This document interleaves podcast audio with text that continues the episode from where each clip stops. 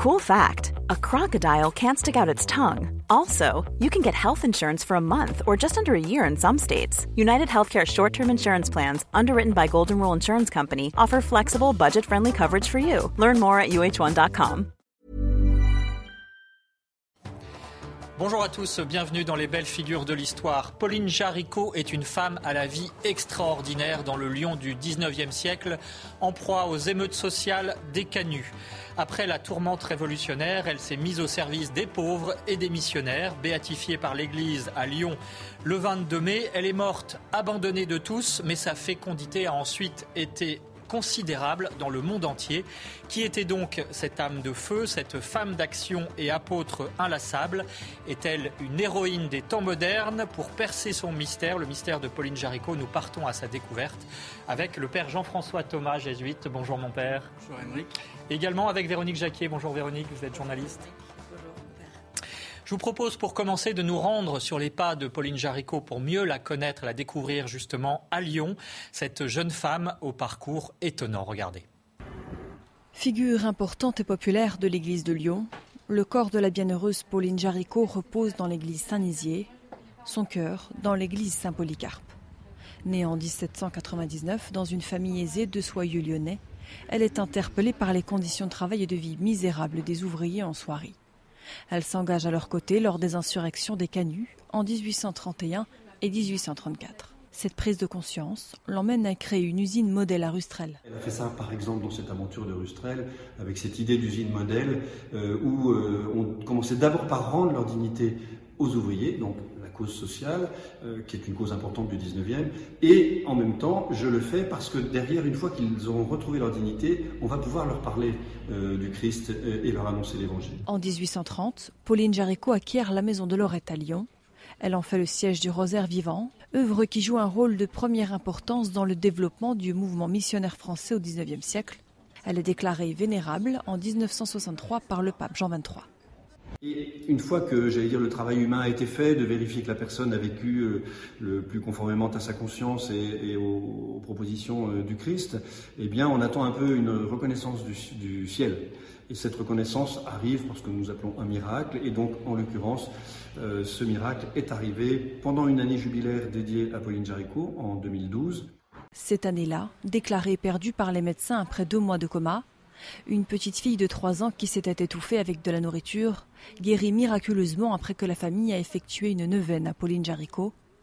Cette guérison a été reconnue par le Vatican comme un miracle, d'où la béatification de Pauline Jaricot le 22 mai. Un reportage signé Marine Mulsé et Liloy Navarre. Nous allons bien sûr reprendre au cours de cette émission ces différents éléments de la vie de Pauline Jaricot, Véronique. Mais euh, pour commencer, euh, qui était-elle vraiment? Parce qu'il se trouve, c'est un fait, qu'elle est plus connue à l'étranger qu'en France. C'est une enfant qui, à l'âge de 6 ans, dit à sa maman euh, qu'elle voudrait secourir tous les malheureux de la terre. Et sa mère lui dit euh, Les secourir tous, tu n'y arriveras pas, mais si tu as un grand cœur et si tu aimes beaucoup le bon Dieu, tu pourras faire beaucoup de choses. Alors, on voit que cette petite Pauline a déjà un grand cœur, qu'elle est très pieuse, qu'elle est dans une famille très croyante. Elle est née en 1799 à Lyon, donc juste après la Révolution française. C'est la dernière et septième enfant d'une famille prospère. Son père est un soyeux, c'est-à-dire qu'il vit du négoce de la soie.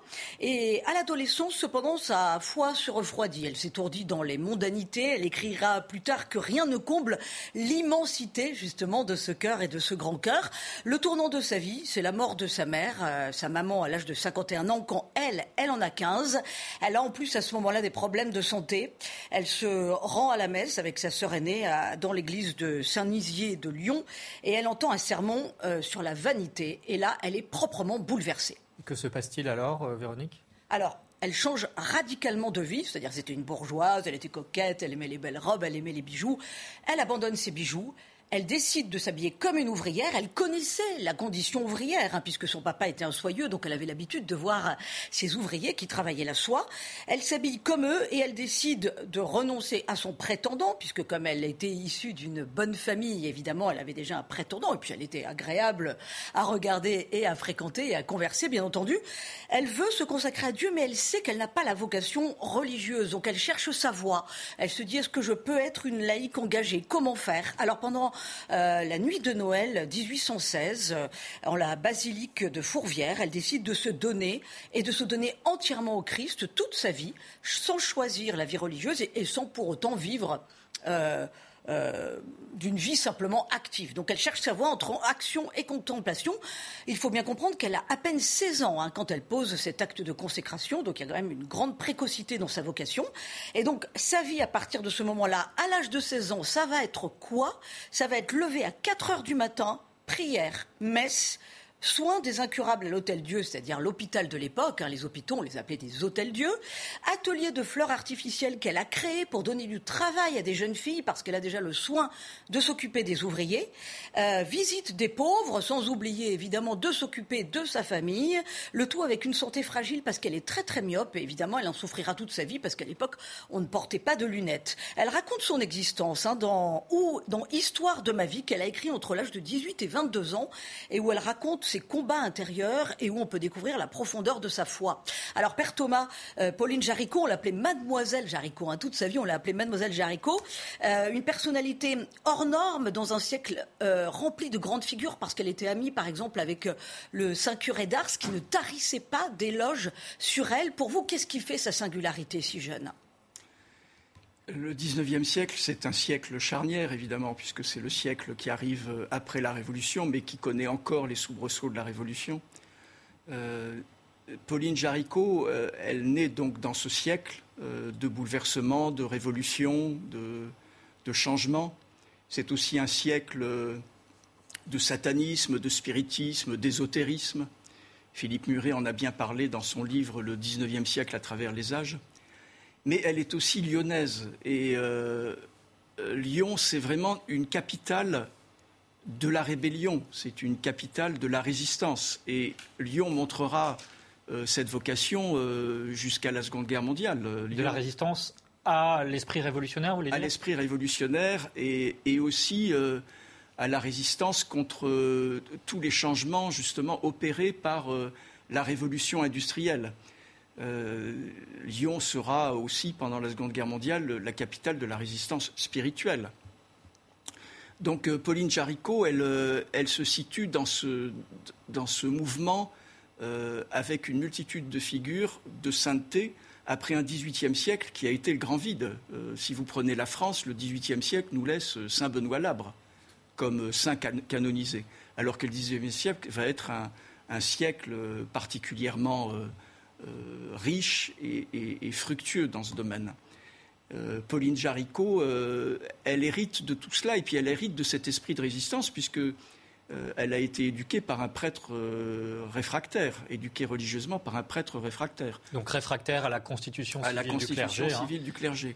il ne faut pas oublier non plus que Lyon a été particulièrement visé par la Convention nationale des révolutionnaires et que Lyon devait être rasé euh, Lyon a même perdu son nom, euh, parce que les habitants de Lyon s'étaient révoltés, pas simplement les royalistes, mais aussi euh, les Girondins. Et ce sont bien évidemment les montagnards qui l'ont remporté. Donc elle, a, grandi dans, cet esprit.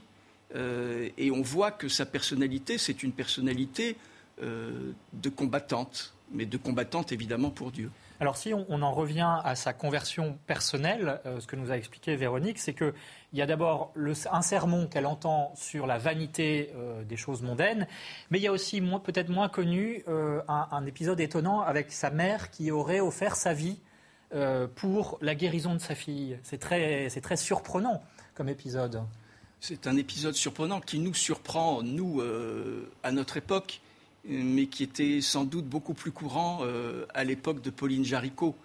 Euh, je pense que le sacrifice des mères euh, à cette époque euh, était, particulièrement présent et ce sont les mères évidemment et les grands-mères qui ont transmis la foi dans ces, périodes difficiles.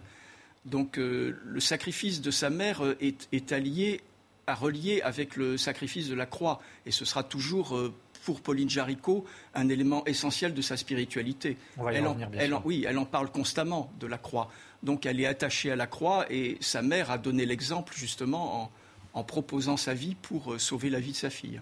Alors il y a un élément euh, essentiel dans la vie de Pauline, dans les œuvres de Pauline Jaricot, Véronique, c'est qu'elle vit dans une époque d'essor considérable de l'esprit missionnaire au XIXe siècle, des missions à l'étranger, et que Pauline euh, va vouloir soutenir comme elle le peut, et ce sera avec un succès foudroyant.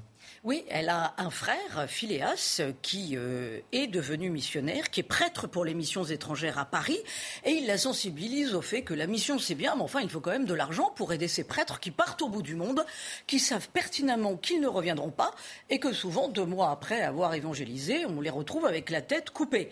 Euh, et euh, après la Révolution, vous, vous avez commencé à l'expliquer, mon père, il y a effectivement ce grand renouveau hein, des missions lointaines pour l'Église. Alors elle a 20 ans, et pour répondre besoin de son frère, elle imagine une collecte hebdomadaire. Un groupe de 10 personnes s'engage à trouver 10 personnes pour prier et donner un sou chacun pour les missions étrangères. On appelait cela le sou de Pauline. Alors l'idée du sou, ça existait déjà. Ce genre de collecte, ça existait déjà. Mais elle, elle a pensé à la diffusion euh, de l'information déjà et à l'idée des 10 personnes solidaires pour la collecte. C'est-à-dire que 10 personnes qui choisissent 10 personnes, ça en fait 100 et puis au bout d'un moment, ça en fait 1000, etc. etc. Et c'est aussi que euh, ça a été un succès, un succès financier, aussi bien cette collecte chez les ouvriers que chez les bourgeois. Tout le monde a adhéré à cette idée euh, du sou de Pauline. Deux ans plus tard, c'est ainsi que naît en 1822 officiellement cette œuvre de récolte de l'argent pour les missions étrangères, qui va être baptisée l'œuvre de la propagation de la foi. Alors pour dire le dynamisme missionnaire de l'époque, quand même, la revue Annales pour la propagation de la foi, qui était la revue qui dépendait donc de cette œuvre, éditée donc par la société, a été la revue la plus lue dans le monde au XIXe siècle. Elle s'est arrêtée en 1974, c'est-à-dire quand même dire le dynamisme de ses œuvres missionnaires. Alors Père Thomas, la mission de l'Église, c'est d'évangéliser, et Pauline Jaricot s'inscrit vraiment d'une façon très pragmatique dans son époque. C'est tout à fait normal à l'époque de porter la foi au bout du monde. C'est tout à fait normal à toutes les époques, normalement. Et vous voyez, ce n'est pas par hasard si les annales, je m'en souviens de ces annales lorsque j'étais enfant, euh, ce n'est pas par hasard si elles se sont arrêtées en 1974. C'est justement le moment où dans l'Église on remet en cause euh, la notion même de, mission, de missiologie. Vous voyez, les cours de missiologie ont été euh, supprimés également à cette période, tout simplement parce qu'on a considéré que dorénavant l'Église ne devait pas être prosélyte et qu'elle devait respecter les cultures et les religions des endroits où elle se trouvait.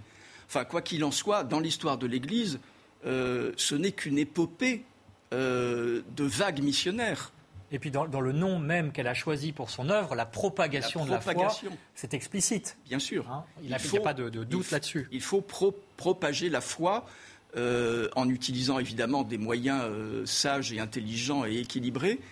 Mais en tout cas, c'est le, le, cœur essentiel de, euh, de la vocation chrétienne. Alors il y a un élément euh, intéressant et, qui montre aussi une créativité étonnante chez Pauline Jaricot, c'est cette euh, méthode pour récolter de l'argent, un sou pour Pauline, le sou de Pauline, hein, et ces chaînes finalement qui se démultiplient, les petits ruisseaux font les grandes rivières, mais Aujourd'hui, on reprendrait ça, et ça existe, hein, dans les chaînes, effectivement, de promotion. Enfin, était extrêmement moderne dans cette créativité entrepreneuriale on voit bien qu'elle est moderne parce que justement, elle est lyonnaise. Et donc, euh, Lyon a été la capitale euh, en France. Alors, il y a Paris, bien évidemment, mais Lyon encore plus de la révolution industrielle, créant, évidemment des tensions entre ceux qui euh, envoyaient les dangers, ceux qui envoyaient les avantages.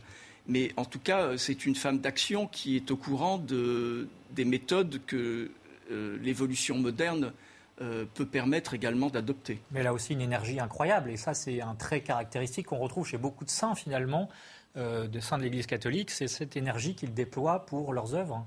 Oui, une énergie euh, et qui va souvent de pair avec une santé fragile. C'est ça qui est tout à fait extraordinaire. Et on voit que le travail de la grâce fait que eh bien, ces personnes peuvent tenir euh, pour la gloire de Dieu, euh, justement par, euh, par la prière et par les sacrements. Mais ce n'est pas forcément de leur fait à eux. Voilà. Alors il y a un élément aussi qu'il faut souligner, c'est le, rapport à la prière de Pauline Jaricot, notamment son lien à l'Eucharistie. elle a écrit un livre à ce sujet à 23 ans. Comment finalement est-ce que cette, cette, communion à la messe, cette Eucharistie inspirait et, l'inspirait dans son action même? C'est tout à fait remarquable de voir que Pauline Jaricot, à son époque, avait décidé non seulement d'assister à la messe tous les jours, ce qui était relativement courant, surtout pour les femmes, mais de communier tous les jours. Euh, quel qu'en soit le prix. Euh, bon, le jeûne eucharistique, à l'époque, euh, était sérieux. C'était à partir de minuit. Et même lorsqu'elle était en voyage et qu'elle ne pouvait pas assister à la première messe, bon, à l'époque, il y avait encore des messes, en effet, à 4 heures ou 5 heures du matin, mais lorsqu'elle était en voyage, eh bien, elle maintenait le jeûne jusqu'à ce qu'elle puisse trouver une messe afin de recevoir la Sainte Communion. Donc, on voit bien que la Sainte Eucharistie en lien justement avec sa dévotion pour, pour la croix et pour la passion du Christ, euh, c'est sa nourriture et c'est ce, ce qui lui a permis de tenir euh, non seulement spirituellement, mais aussi physiquement. Alors Véronique, le troisième épisode de, cet itinéraire étonnant de, Pauline Jaricot, euh, ce sont les autres œuvres aussi qu'elle a créées, qui là aussi ont eu un succès incroyable. La création du rosaire vivant, tout d'abord. Alors, elle utilise le même système que le sou de Pauline, à l'origine de l'œuvre pour la propagation de la foi. Là, il s'agit désormais de faire prier les gens. Elle fait donc naître le rosaire vivant. C'est quoi? C'est une chaîne de prière composée de 15 personnes, dont chacune s'engage à réciter une dizaine de chapelets par jour. Une dizaine, c'est à notre Père et dit Je vous salue Marie. Pourquoi 15 Car il y a 15 mystères à méditer en récitant un chapelet, euh, qui correspondent à 15 moments clés de la vie de Jésus. Tous méditent donc un moment clé de cette vie du Christ en même temps. Euh, succès, succès de cette chaîne de prière qui va se répandre, tenez-vous bien, aux quatre coins du monde. Et à la mort de Pauline en 1862, il y aura 2 500 000 associés qui prient tous les jours dans le cadre du rosaire vivant. Sur 36 millions de Français à peu près, ce qui est incroyable. Tout à fait. Ensuite, la deuxième œuvre de, cette partie de sa vie, de, cette dernière partie de sa vie, c'est l'œuvre des ouvriers. Elle réfléchit à, répondre à la détresse ouvrière. On a vu qu'elle avait déjà un sacré pragmatisme puisqu'elle avait créé chez elle un petit atelier de fleurs artificielles pour donner du travail à des jeunes filles. Pourquoi? Parce qu'elle ne voulait pas que ces jeunes filles soient obligées de tomber dans la prostitution ou deviennent filles mères parce qu'il y avait quand même une grande pauvreté à l'époque. Hein. Elle avait ce sens vraiment de protéger un petit peu euh, ces jeunes femmes et elle se dit, euh, et en plus il y a eu la révolte des canuts à Lyon euh, en, 1831 et puis en 1834 aussi une crise de la, de la classe ouvrière. Donc elle a une âme d'entrepreneuse et elle décide de racheter, dans les dernières années de sa vie, une usine de minerai de fer, l'usine de Rustrel, afin de donner des conditions dignes aux travailleurs. Et là, c'est un petit peu le fantasme de réussir à la fois un travail entrepreneurial avec une grande dimension catholique, évidemment, parce qu'il n'est pas question de laisser l'ouvrier s'abrutir 15 heures par jour. Dit il faut qu'ils aient le temps de prier, il faut qu'ils aient du temps à consacrer à leur famille. Donc on va mettre en place ce qu'il faut pour qu'ils aient une qualité de vie tout à fait correcte. Donc elle fait effectivement ce qu'il faut. Euh, cependant, elle confie la gestion de l'entreprise à deux escrocs qui plus tard d'ailleurs seront emprisonnés pour détournement de fonds. Elle est vraiment roulée dans la farine, c'est du grand art et ça dure des mois et des mois. Euh, quand elle s'en rend compte, euh, ce sera trop tard. Les escrocs d'ailleurs lui feront procès sur procès en utilisant tous les moyens possibles et imaginables pour que la situation se retourne contre elle. Donc elle finit vraiment ruinée et elle va passer les dernières années de sa vie à quêter pour rembourser ses dettes parce qu'elle tient, elle met un point d'honneur à rembourser ses dettes, elle fait un tour de France. Mademoiselle Jaricot est connue, donc évidemment on lui ouvre, la porte pour tenter de l'aider, mais enfin c'est pas évident.